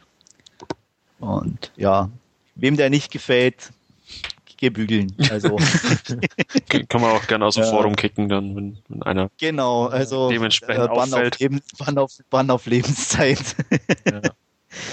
ja. also ich bin auch gespannt wegen der Chloe Moretz, weil Chloe, ähm, genau, das war der Vorname, der genau. ist gefallen, ja. Die, also da ich ja viele B-Filme gucke und auch bespreche, habe ich schon des Öfteren das Vergnügen gehabt, Reviews zu schreiben über Filme, in denen sie mitgespielt hat, weil sie bislang ziemlich viele B-Horrorfilme gedreht hat. Und deswegen fand ich es ganz charmant, als sie dann da auf einmal so als Mithauptdarstellerin in einer, ja, es ist ja keine große Hollywood-Produktion. Nee, selbst, überhaupt nicht. Also deswegen, aber ich fand es ganz interessant, dass sie da dann auftaucht und auch so gut angenommen wird. Ähm, fand ich sehr lustig. Und sie spielt jetzt ja auch die Hauptrolle in dem ähm, Let the Right One In Remake. Ja. Wo ich auch gespannt bin. Also deswegen. Ähm, an sich, ja, Kick-Ass hört sich klasse an. Ich freue mich drauf. Ja. Also ich bin jetzt zwar nicht überzeugt davon im Remake, aber wie gesagt, mit ihr in der Hauptrolle, sie spielt definitiv gut, von daher äh, ist das schon mal ein bisschen positiv. Ähm, ganz interessant in dem Zusammenhang ist ja, dass Matthew Vaughn, Matthew, äh, glaube ich, Vorname, ähm, Ehemann von Claudia Schiffer ähm, und eigentlich das Projekt mehr oder weniger selber gestemmt hat, weil er keine Finanzierung von irgendwelchen Studios bekommen hat. Ähm, er war zwar in Verhandlungen, aber keiner, das war jedem zu heiß, das Projekt. Mhm. ähm, und ähm, er hat dann im Endeffekt das Geld selber ähm, aufgebracht. Gerüchten zufolge hat er eine Party gegeben und reiche Freunde eingeladen. ähm, weiß nicht, ob das so wahr ist, aber auf jeden Fall hat er das Geld selber geholt und ähm, bloß danach im Endeffekt ähm, das fertige Produkt teurer an die Studios verkauft, als ursprünglich in den Verhandlungen die Rede davon war. Mhm. Also da haben sie sich wieder guten Eigentor geschossen. Aber ja, der Erfolg gibt ihm definitiv recht, das Projekt zu machen. Ähm, man muss auch sagen, was ich gelesen habe, ähm, vielleicht zur Info, wer die, die, Comics kennt, die sind zwar relativ zeitgleich entstanden, ein bisschen wie, wie, die, wie die, der Film selber, ähm, nur dauerten sie länger wegen den Zeichnungen und es ist doch ein paar Sachen sind abgeändert worden. Ähm, wo die Comic-Enthusiasten natürlich ein bisschen enttäuscht sind, aber ich denke, im Sinne des Films war nichts dabei, was jetzt negativ ist. Also ich meine, ich bin eh kein so Fan von einer 1 zu 1 Umsetzung, weil es meistens nicht richtig passt, ähm, sei es jetzt Spiel oder Comic. Also ich habe da kein Problem damit, wenn man sich ein paar Freiheiten für den Film rausnimmt. Und äh, Kick-Ass ist definitiv immer noch schräg genug, äh, damit es nicht, nicht irgendwie negativ auffällt. Also für mich zumindest. Mhm bin übrigens auch mal gespannt, wie gut der denn jetzt nun endgültig anläuft, weil ist er jetzt überhaupt schon irgendwo offiziell raus? Ähm, USA, äh, nicht USA, äh, Großbritannien und äh, ist, glaube ich, äh, abgesehen von den 3D-Filmen bester dritter Platz Neueinsteiger irgendwie äh, vom, vom ähm, Geld her, der jemals in Großbritannien gestartet ist. Also okay. mhm. der muss äh, da gut eingeschlagen haben. Ja. Und äh, Deutschland ist jetzt morgen Vorpremiere und offiziell läuft er, glaube ich, nächste Woche an. Mhm. Ja, in den USA ist, glaube ich, auch, ich weiß gar nicht, diese oder nächste Woche. Ja, müsste auch irgendwie jetzt die Tage anlaufen. Ja. Und ja. Äh, ja, wie gesagt, muss man gucken. Also ich denke mal, allein jetzt Großbritannien hat er schon so gut gerockt. Äh, der hat, glaube ich, jetzt 29 Millionen insgesamt gekostet, mhm. ähm, dass sie, glaube ich, kein Problem haben, das Geld einzuspielen. Und soweit ich das auch mitbekommen habe, ist schon an, an die Fortsetzung gedacht. Ja, also das mit dem Budget, gerade auch wenn es nicht so ein großes Budget war, 30 Millionen ist ja heutzutage fast nichts, hätte ich fast ja. gesagt. Ähm, der hat auch so einen Hype durch diese ganzen Trailer und Clips bisher auch in den USA und so ausgelöst. Also der wird ein top erstes Wochenende hinlegen, definitiv. Ja. ja. Also da braucht man sich finanziell, glaube ich, überhaupt nicht. Nee, ich glaube auch nicht. Also ich denke mal, 60 äh, Mille wird kein Problem sein einzuspielen. Also mhm. wie gesagt, und dann mit, mit UK und Deutschland dazu, äh, ja. ja. Also er, ja die Finanzierung für Teil 2 ist definitiv gesichert. Ja, und Nicolas Cage hat auch mal wieder einen Hit, ist doch auch mal. Ja, also wirklich. Ähm, und ich bin ja wirklich kein Fan von ihm und äh, er hat, also er hat ja immer auch schon so kleinere Höhepunkte, sage ich jetzt mal, wo er ganz gut reinpasst. Aber hier ist wirklich, äh, das ist super. Also ähm, ich kann es nicht anders sagen. Da hat er mal wieder einen Nagel auf den Kopf getroffen bei der mhm. Rolle. Ja. Okay. Also definitiv Kick-Ass. Ansehen ist Pflicht. Auch im Kino meiner Meinung nach ähm, geht kein Weg dran vorbei. Jo, dann gehen wir über zu unseren Hauptreviews. Heute gibt es mal wieder zwei Filme. Ähm, und wir fangen mal mit einem etwas außergewöhnlichen asiatischen Film an. Ähm, Thirst von Park Chan-wook. Und ähm, ja, worum geht's in Thirst? Und es geht um einen Priester, der ein extremes Helfersyndrom hat, um es mal so zu umschreiben. Er kümmert sich um Kranke, ist in einem Krankenhaus und äh, will unbedingt ähm, nach Afrika äh, versendet werden, weil es da ein Krankenhaus gibt, an dem Experimente durchgeführt werden über so einen geheimnisvollen Virus. Ähm, und ja, er wird dann endlich dahin versetzt. Er wird, der Virus wird ihm eingepflanzt und das Gegenmittel funktioniert nicht natürlich bei ihm. Ähm, er stirbt und ähm, um dahin eigentlich danach gleich wieder aufzuwachen, ähm, ganz einfach, weil er eine anscheinend eine äh, Bluttransfusion von Vampirblut bekommen hat und ähm, ja, er kommt daraufhin wieder zurück in sein äh, ursprüngliches äh, Gebiet. Ich weiß gar nicht in welcher Stadt, irgendwie wird nie genau genannt. Und ähm, ja, er muss dann trotz seiner immer noch vorhandenen moralischen Bedenken irgendwie für Blut sorgen und macht es also auf sehr unorthodoxe Weise.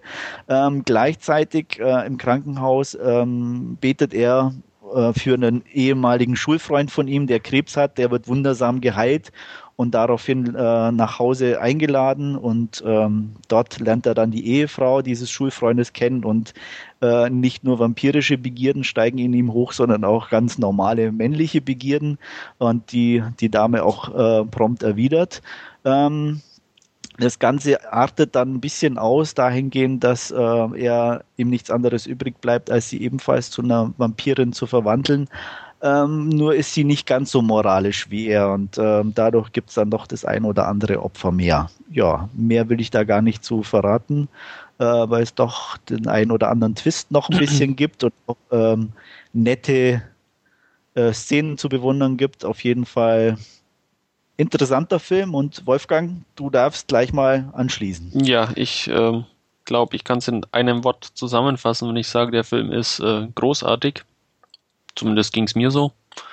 Ähm, ja, er ist grandios gefilmt, meiner Meinung nach. Er ist, er ist optisch einfach wunderbar von den Darstellern, von der Story ähm, superb umgesetzt. Also ich habe ihn mittlerweile auch zweimal gesehen. Er ist beim zweiten Mal auch keineswegs langweilig. Es gibt immer wieder was Neues zu entdecken.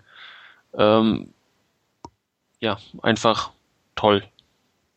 Fand, fand ich grandios. Ja, ich habe ja inzwischen auch schon zweimal gesehen. Mein erstes Mal war auf dem Fantasy Filmfest, wo Mr. Park Chan-wook ja auch persönlich anwesend war. Ich habe ihn leider nicht getroffen, weil ich vorher nach Hause gegangen bin. Uh. Ja, Was war denn da los? Ja, ich bin alt und müde.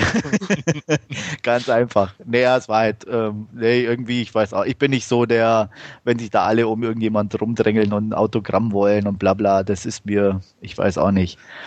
Ähm, ich ich finde es immer ganz lustig, aber ich muss da nicht unbedingt dabei sein. Auch ähm, ich finde auch diese Fragen und Antwortsachen dann oft, ich, ich weiß nicht, irgendwie nicht direkt peinlich, aber unangenehm, ich, weil manchmal da wirklich so dämliche Fragen kommen. Äh, ich mag da normale Interviews mit, mit ähm, normalen oder intelligenteren Fragen einfach ein bisschen lieber und deswegen gucke ich mir so QAs mit Publikum eigentlich eher selten an. Ähm, ja, zum Film selber definitiv äh, ein klasse Film für mich. Ich mag Park Chan-wook auch äh, extrem. Ähm, Finde alle seine Filme bisher super. Äh, ich weiß, da kann mir nicht jeder zustimmen, aber ich mag seine Optik, ich mag die Art, wie er Filme macht, ich mag ähm, die Kamera, ich mag die Musik dazu, ähm, wo immer extrem gut ist, meiner Meinung nach. Und ähm, da geht's mir eigentlich bei ähm, Thirst nicht anders. Ähm, bisschen weniger oder begeistert war ich von ähm, seinem letzten äh, einmal Cyborg, but that's okay, der nett ist, aber also optisch auch ganz hervorragend, wo mich die Story selber aber nicht so ganz gepackt hat. Ähm, hier bei Thirst, ja, da passt irgendwie schon ziemlich viel gut zusammen. Ähm, sehr beeindruckt oder toll fand ich halt auch irgendwie, dass die Szenen mit der äh, lieben Dame des Hauses gerade am Anfang schon ähm, trotz der Merkwürdigkeit irgendwie sehr erotisch teilweise sind.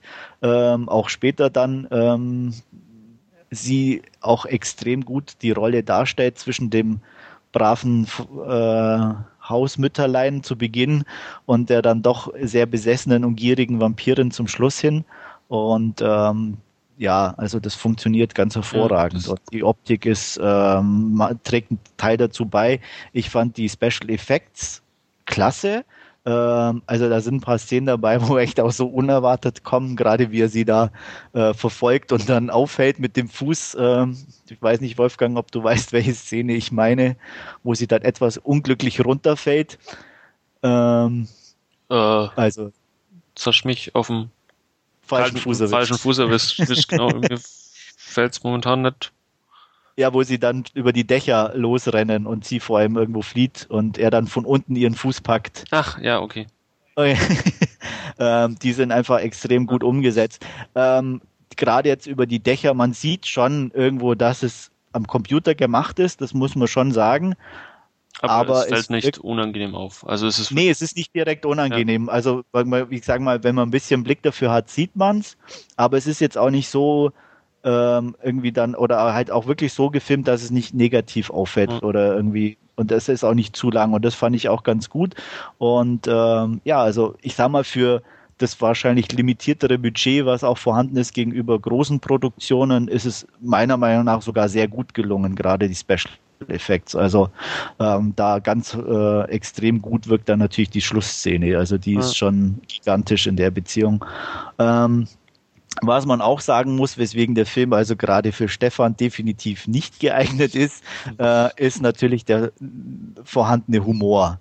Ähm, den ich zum Beispiel aber hier im Gegensatz zu manch anderem Asienfilm, wo ich dann auch ein bisschen Vorbehalte habe, extrem gut fand, weil er nicht so so plakativ ist oder so übertrieben wie jetzt auch zum Beispiel bei der Host oder sowas, diese Beerdigungsszene, die jeder kennt, ja. ähm, sondern eher ja, immer ein bisschen subtiler und auch, auch, auch einfach stiller. Und das hat mir sehr gut gefallen. Also man hat da schon immer so ein, so ein, ja, eher ein Lächeln. Also es ist kein, kein lautes Lachen, aber so, wo man so ein Schmunzeln bekommt, weil es irgendwie so absurd ist. Aber ja.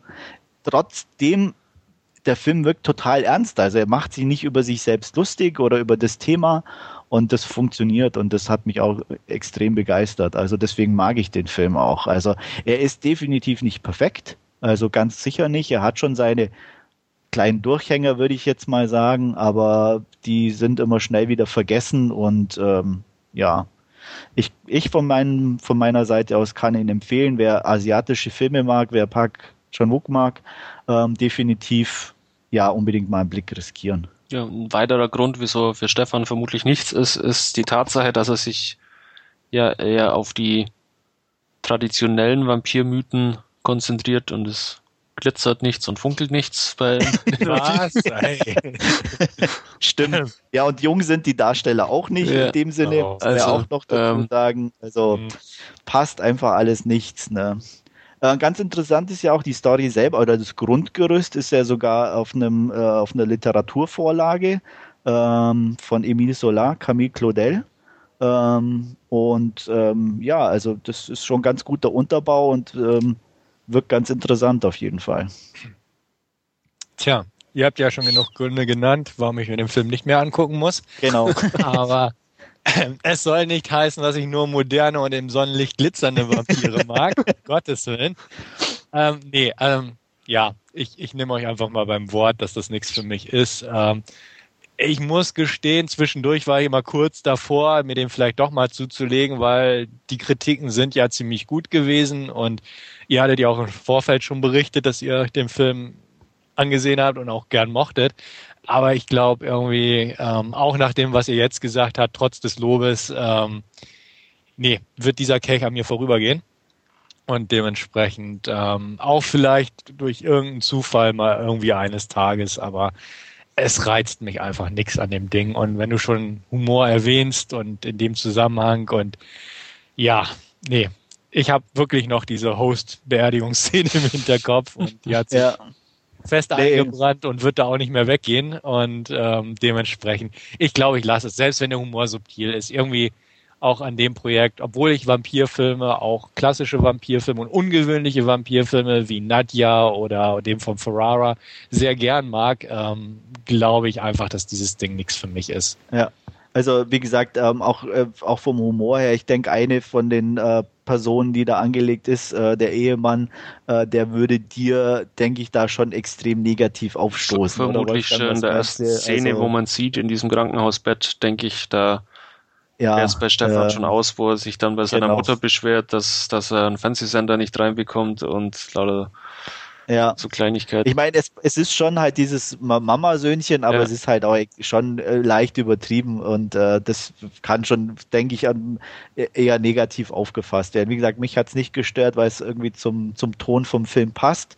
Ähm, aber es ist schon eher so einfach dieser asiatische Humor da äh, erkennbar, sage ich jetzt mal. Also was ich sehr schön fand, war ähm, irgendwie die Tatsache, wie er ja quasi ähm, durch das, dass er Priester ist und ähm, ja irgendwo immer in diesem moralischen Zwiespalt sich bewegt, ähm, ob er jetzt Blut trinken darf, wie er sich das Blut besorgt und so weiter und so fort und was er mit seinen Kräften anfängt, die ja eben auch mit, mit dieser Vampirblut-Transfusion kamen. Und bei ihr ist es ja wieder das komplette Gegenteil irgendwo, da sie ja, ja, irgendwie ihr ganzes Leben lang irgendwo von, von ihrer Schwiegermutter und ihrem äh, Mann, mit dem sie ja schon quasi als, als Kind zusammen gewohnt hat und, und mit aufgewachsen ist und wie es die Mutter dann ja so sagt, von, von ihrem Bett in, in sein Bett gerutscht ist, ähm, ja.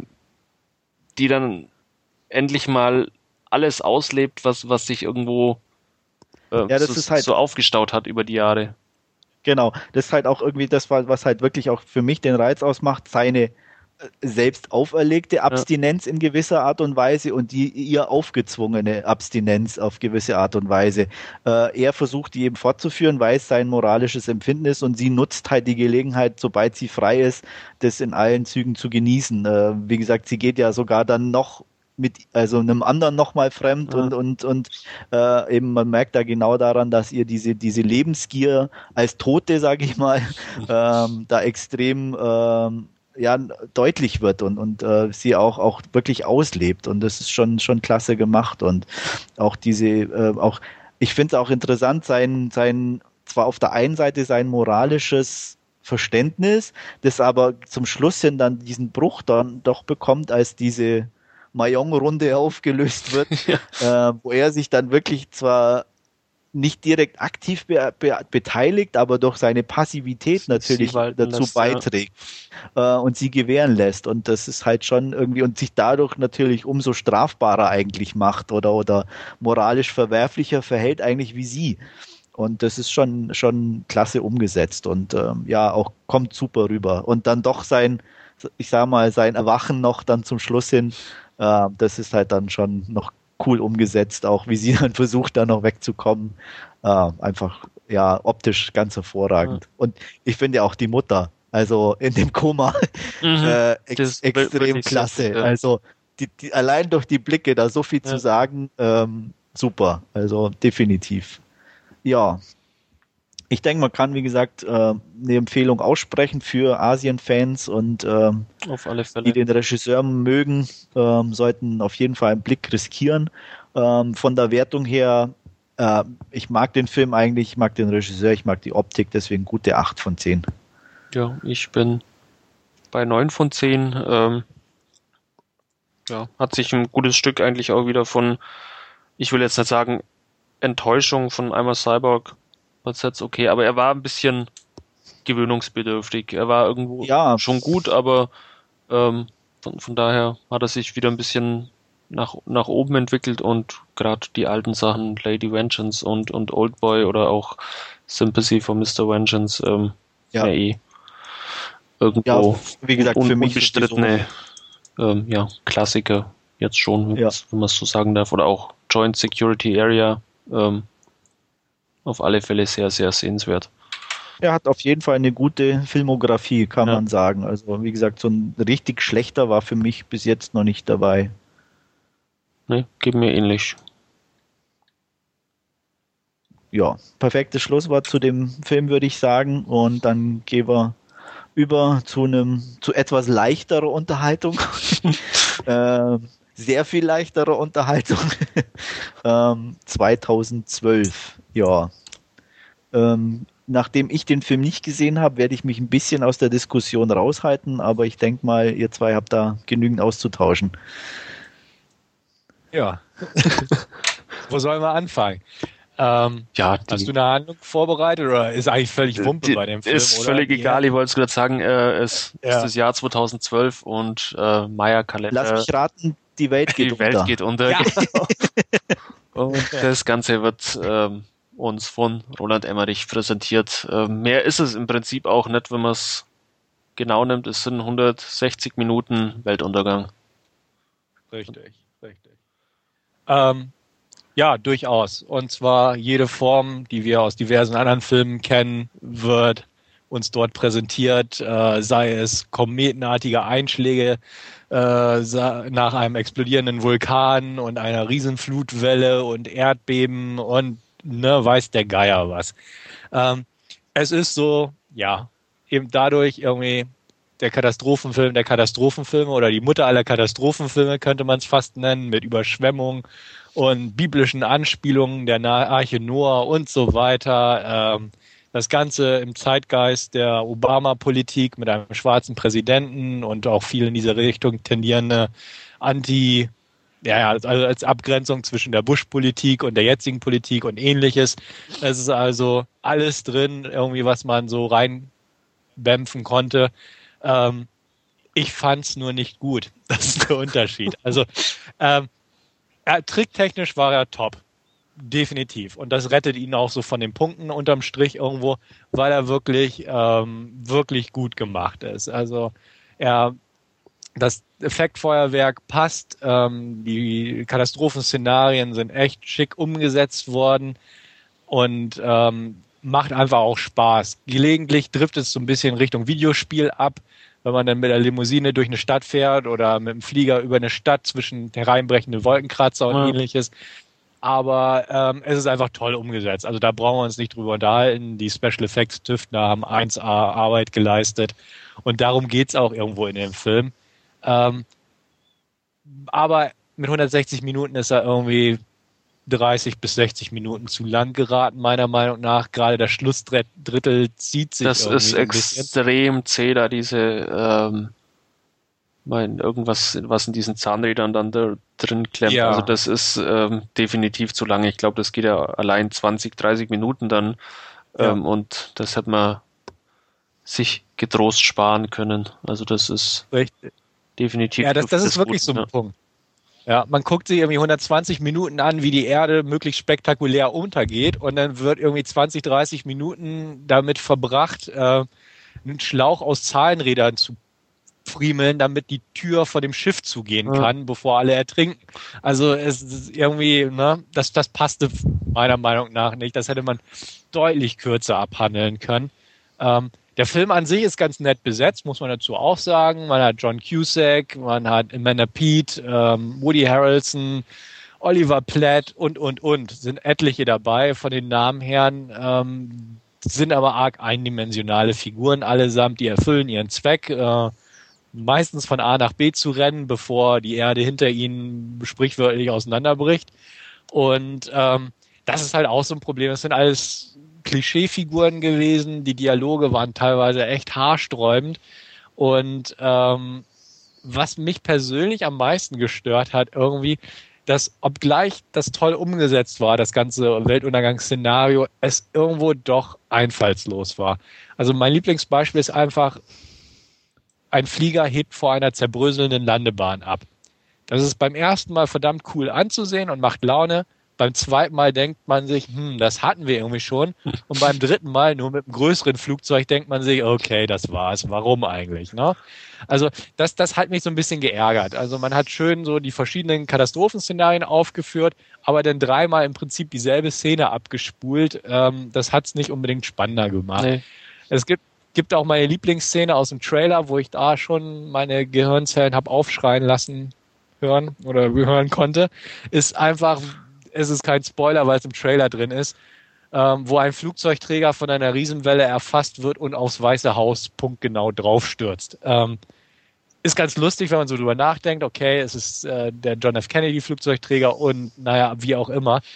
Aber es ist so eine hirnrissige Szene, also weiß ich nicht. Aber da, Tut mir echt leid. Da, da hat er es ja ähm, scheinbar irgendwie mit dem Weißen Haus, wie er das am besten zerstören kann, der das, das, ist richtig, ja, das, das kann ich verstehen, aber ich weiß nicht, diese Szene ist so einfach so dermaßen doof. Und auch da gibt es am Ende noch eine Szene mit der Air Force One, die auch irgendwo reingelenkt wird durch eine Welle.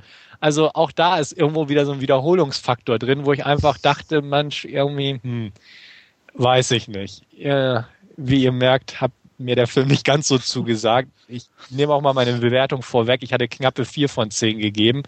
Ähm, er ist irgendwo unterhaltsam. Das will ich ihm auch gar nicht abspinstig machen und auch ab, nicht in Abrede stellen. Ähm, er ist, wie gesagt, irgendwo zu lang geraten. Er ist zu platt, zu oberflächlich und wiederholt sich irgendwo. Und da habe ich einfach mein Problem damit irgendwie. Mal abgesehen davon, dass die letzten Emmerich-Filme oder eigentlich fast alle Emmerich-Filme auch nicht mein Fall waren. Ähm, ja, du siehst das, glaube ich, ein bisschen besser, das ganze ähm, Szenario. Ja, ich, ich kann mich im Prinzip allem anschließen, äh, was du, was du jetzt gesagt hast, aber ähm, ich finde es einfach unglaublich unterhaltsam und du, der Schluss ist, wie gesagt, definitiv zu lang, aber ansonsten macht er einfach Laune, da zuzuschauen, wie quasi die Erde Stück für Stück untergeht.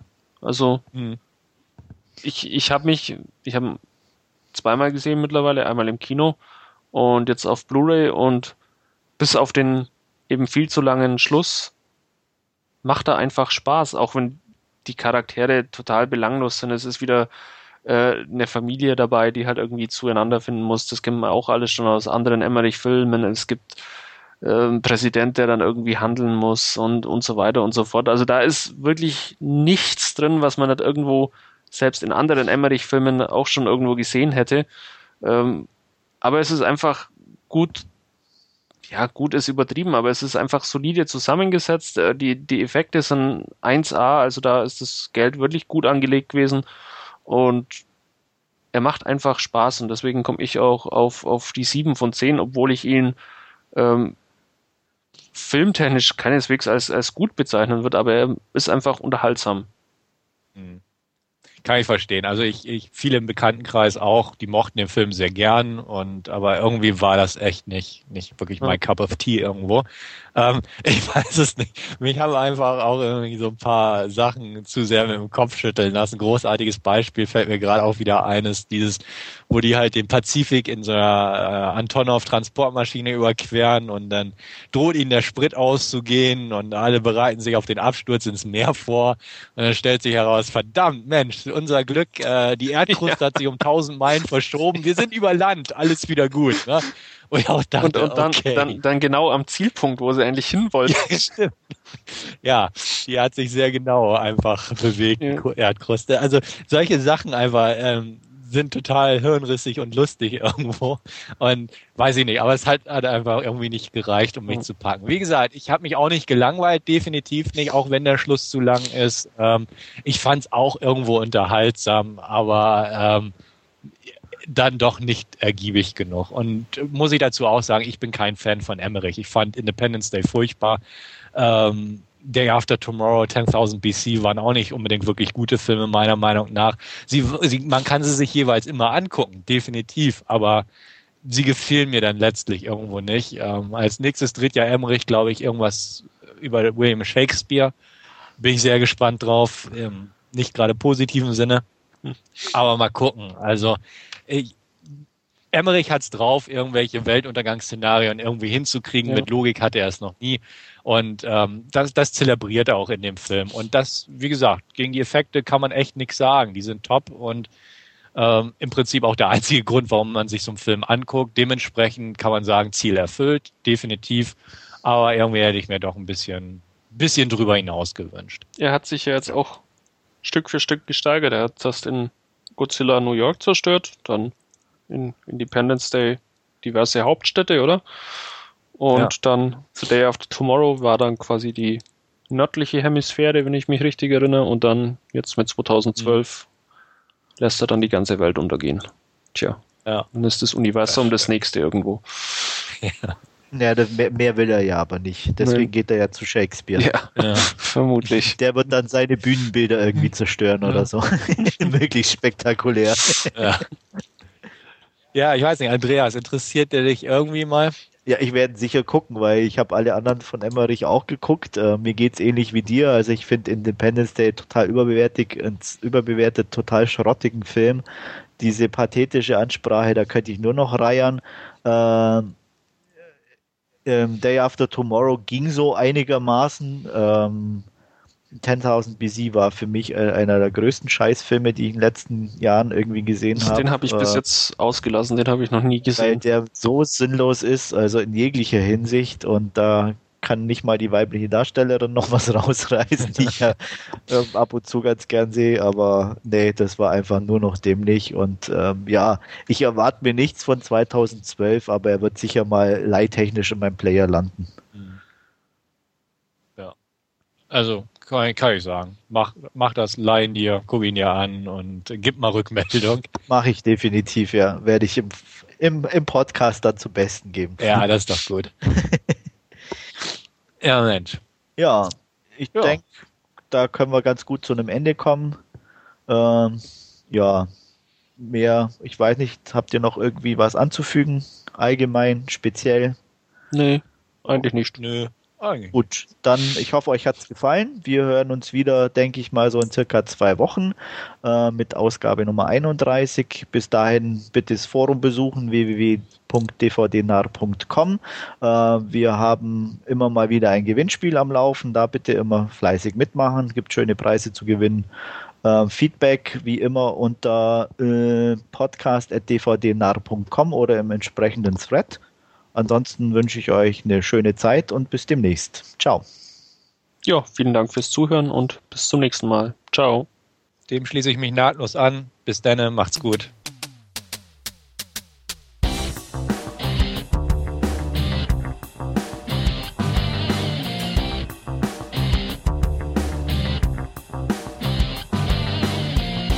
Narrentalk, der dvd-nah.com Podcast.